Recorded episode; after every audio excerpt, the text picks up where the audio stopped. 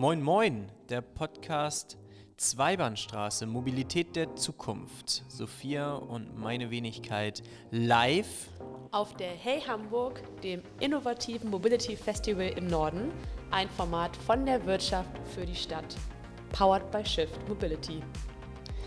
Wir zwei waren live äh, die Tage auf der Hey Hamburg und haben äh, sehr reizenden Content aufgenommen und werden euch die nächsten Wochen damit versorgen.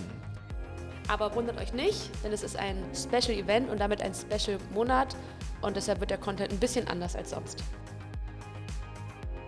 Deine Navigation wird gestartet. Der nächste Gast sitzt mir gegenüber, Klaus-Peter Hesse. Klaus-Peter ist Director City Development and Acquisition bei EZE Work and Live. Und ich sage erstmal Hallo Klaus-Peter, schön, dass du heute bei mir sitzt. Ja, schön, dass ich hier sein kann. Klaus-Peter hat vorhin einen Vortrag auf der Mainstage gehalten. Magst du mal unsere Hörerinnen ganz kurz abholen, worum es darum ging und was deine Key Message ist heute? Ja, ich finde es ganz gut, äh, dass ich hier heute sprechen konnte, denn äh, dieser ganze Kongress, den wir hier haben in Hamburg in der Handelskammer, handelt ja rund um das Thema Mobilität und da vergisst man häufig äh, die Schnittstellen. Und ich selber komme ja vom großen Projektentwickler der ECE e und wir beschäftigen uns eben tatsächlich mit der Entwicklung von Immobilien und da ist das Thema Mobilität sozusagen von Anfang an etwas, was mitgedacht werden muss, wenn wir über Infrastruktur nachdenken müssen, wenn wir über Daten nachdenken müssen. Insofern fand ich es ganz gut, dass ich hier heute die Schnittstelle ein bisschen auf der Bühne darstellen konnte. Ja, das äh, finde ich ganz hervorragend. Ich hatte Klaus-Peter eben gesagt, dass ich letzte Woche beim Bonner Klimaforum war und dort auch Wohn und Mobilität quasi zusammengefasst wurden als zwei Sektoren, die einfach ja übergreifende Themen haben, mehr als man denkt und zusammen auch gedacht und ja, entwickelt und gelebt werden müssen. Wo siehst du denn aktuell die größten Herausforderungen dabei? Die größten Herausforderungen ähm, sind weiterhin bei der Politik. Denn äh, wir sind ein Wirtschafts- und Logistikstandort hier in Hamburg und häufig denkt die Politik, wenn sie über Mobilität spricht, immer nur über Fahrradverkehre, über zu Fuß gehen, über wie kriege ich mehr Lebensqualität hin, indem ich die Autos verbanne. Aber keiner denkt darüber nach, äh, dass Quartiere nicht autonom in sich funktionieren, sondern dass Quartiere ähm, auch Verkehrsströme haben, die in sie hineingehen oder von ihnen weggehen.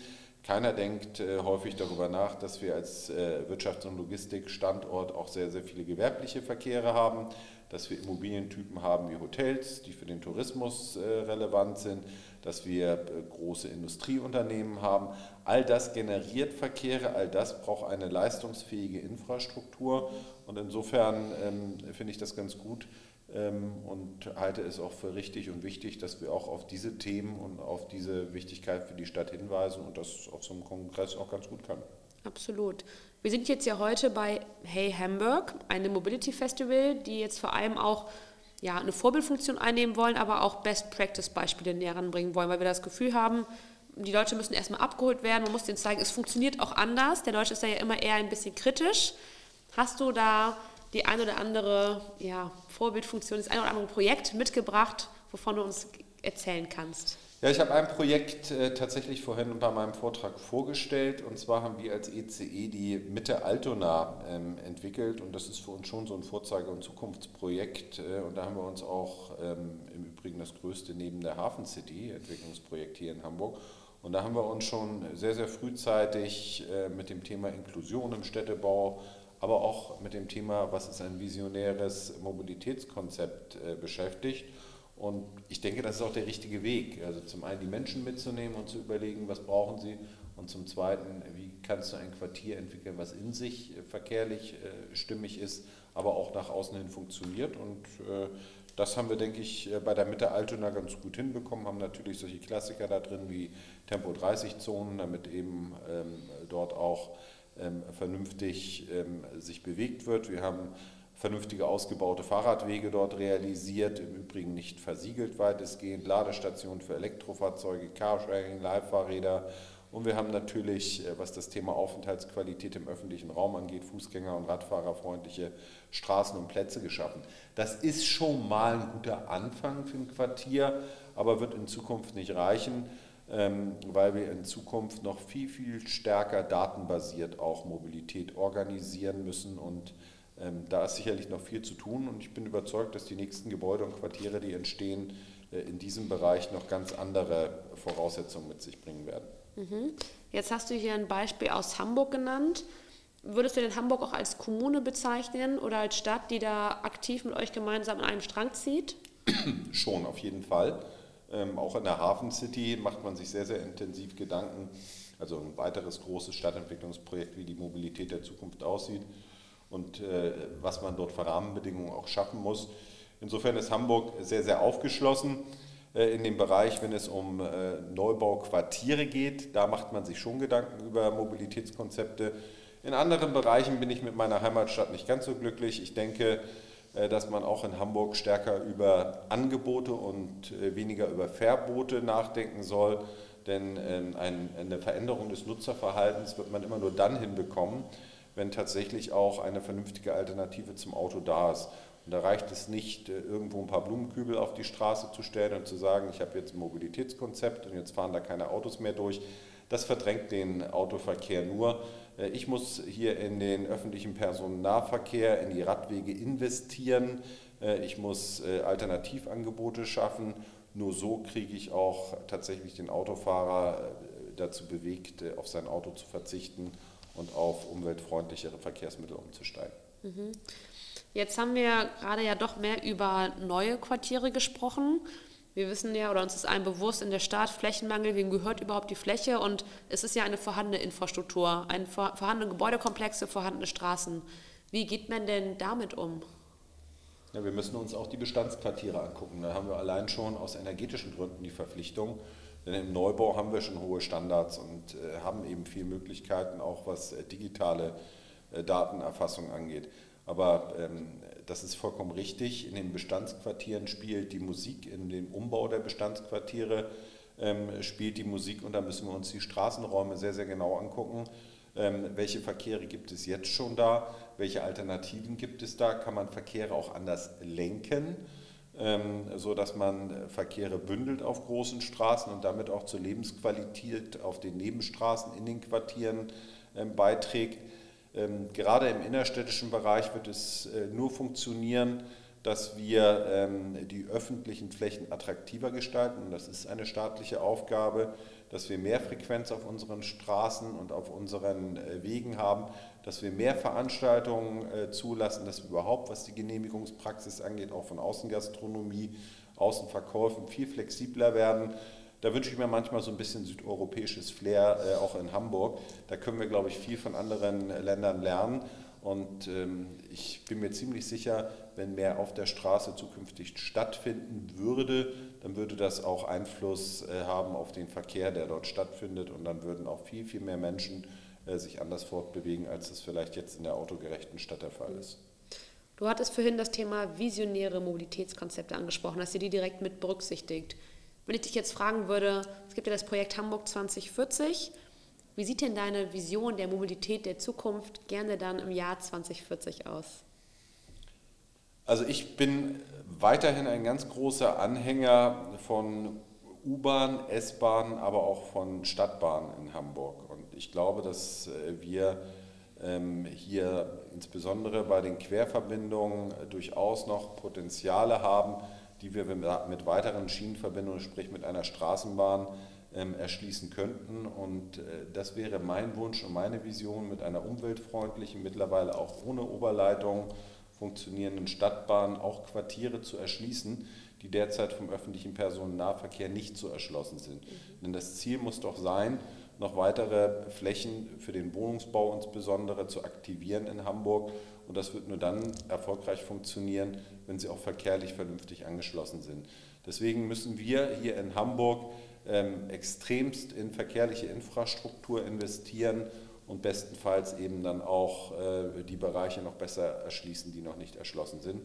Insofern ist mein Wunsch äh, tatsächlich noch weiterer, stärkerer Ausbau des öffentlichen Personennahverkehrs, noch mehr Angebote auch für Pendler ähm, vor den äh, Grenzen unserer Stadt ähm, in den öffentlichen Personennahverkehr umzusteigen, um somit äh, auch Verkehre aus der Stadt rauszuhalten. Mhm. Jetzt hatten wir das Thema einmal, was ihr natürlich aus wirtschaftlicher Seite als Unternehmen macht, Politik in der Verantwortung. Wo ordnest du da unsere Gesellschaft ein? Unsere Gesellschaft ist weiter und moderner, ähm, als wir das glauben. Ich war eben gerade in in einem Workshop, ähm, wo darüber diskutiert wurde, wie man denn äh, die letzte Meile organisiert. Und da kam tatsächlich dann äh, der Vorschlag, man könne das ja mit einem Bollerwagen und mit Bollerwagen angeboten machen. Ähm, mittlerweile fahren die Rasenmäher digitalisiert durch den Garten, der Staubsauger äh, weiß, was er zu tun hat und wo er hinzufahren hat. Und wir diskutieren bei Verkehrskonzepten auf der letzten Meile immer noch über Bollerwagen. Und ähm, solange das der Fall ist, ähm, sind, glaube ich, die Menschen weiter, was die Digitalisierung angeht. Und das sieht man ja, wenn man äh, sie auch beim äh, Bedienen ihres Smartphones äh, beobachtet, als es vielleicht die Verkehrsplaner sind. Und mein Wunsch und mein Ziel wäre auch, dass wir die Digitalisierung äh, noch viel, viel intensiver nutzen. Ich komme ja von der ECE. Äh, wir betreiben Shoppingcenter und stehen derzeit natürlich vor ganz besonderen Herausforderungen, weil natürlich jeder gerne Sofa-Shopping macht und bei Amazon oder sonst wo, jetzt habe ich Werbung gemacht, äh, gerne einkauft. Ähm, äh, wir ähm, wollen aber den stationären Handel stützen und das geht nur, indem wir sogenannt Connected Commerce machen. Das heißt, wir müssen uns den Gewohnheiten der Menschen anpassen. Wir müssen auf das Thema Digitalisierung reagieren. Wir müssen Angebote machen, wo die Menschen von zu Hause über ihr digitales Endgerät irgendein Produkt vielleicht suchen und wissen, ähm, bei der EC im Shopping Center A, B oder C äh, kann ich mir das angucken, kann es ausprobieren äh, und habe zudem noch ein Erlebnis und eine Aufenthaltsqualität, die ich sonst nicht finde, wenn ich auf dem Sofa sitzen bleibe.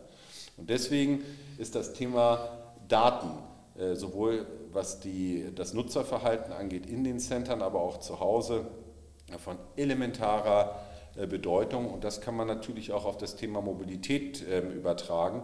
Unsere Gebäude werden zukünftig ähm, noch viel, viel mehr Daten erfassen und werden auch untereinander interagieren, was den Datenaustausch angeht. Sie werden vielleicht auch interagieren zu Mobilitätsanbietern, die mit diesen Daten dann erkennen können, wo zu welchem Zeitpunkt vielleicht ein Mobilitätsbedarf ist und wann man wo vielleicht auch einen kleinen Bus vorbeischickt, der dann die Nutzer zu einem Zeitpunkt abholt, wo sie in der Regel das Gebäude auch verlassen. Mhm.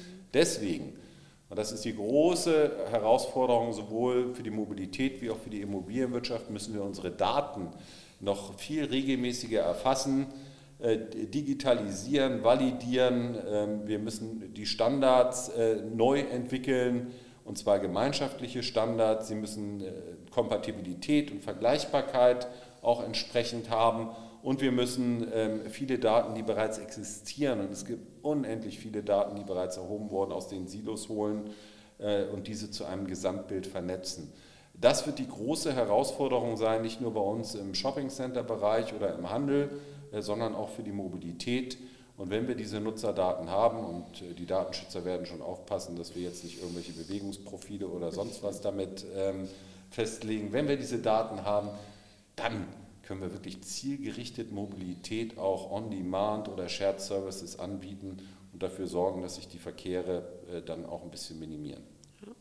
Ich würde sagen, das war das perfekte Schlusswort, denn auch Hey Hamburg steht hier unter dem Motto Digitalisierung in der Verkehrswende und das gemeinsam denken mit dem Bereich Wohnen. Ich glaube, da sind wir schon ganz, ganz weit vorne. Deshalb toll, dass es so Firmen wie ECE e gibt, die sich dafür einsetzen. Cool, dass ihr solche Beispiele habt. Für alle, die noch nicht in Hamburg waren oder gerade sind, guckt euch das mal an. Ich glaube, ihr habt da was Schönes gezaubert. Das will ich heute Nachmittag vielleicht auch mal machen.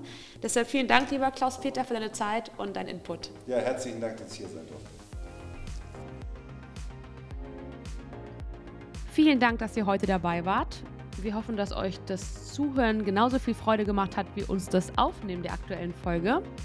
Und ich würde sagen, dass das nicht das letzte Event war, was wir live begleitet haben. Oder, Julian? Ganz genau. Also abonnieren, kommentieren, liken und empfehlen. Wir danken euch. Viel Spaß beim Reinhören, auch in der nächsten Folge. Und denkt an die Sterne.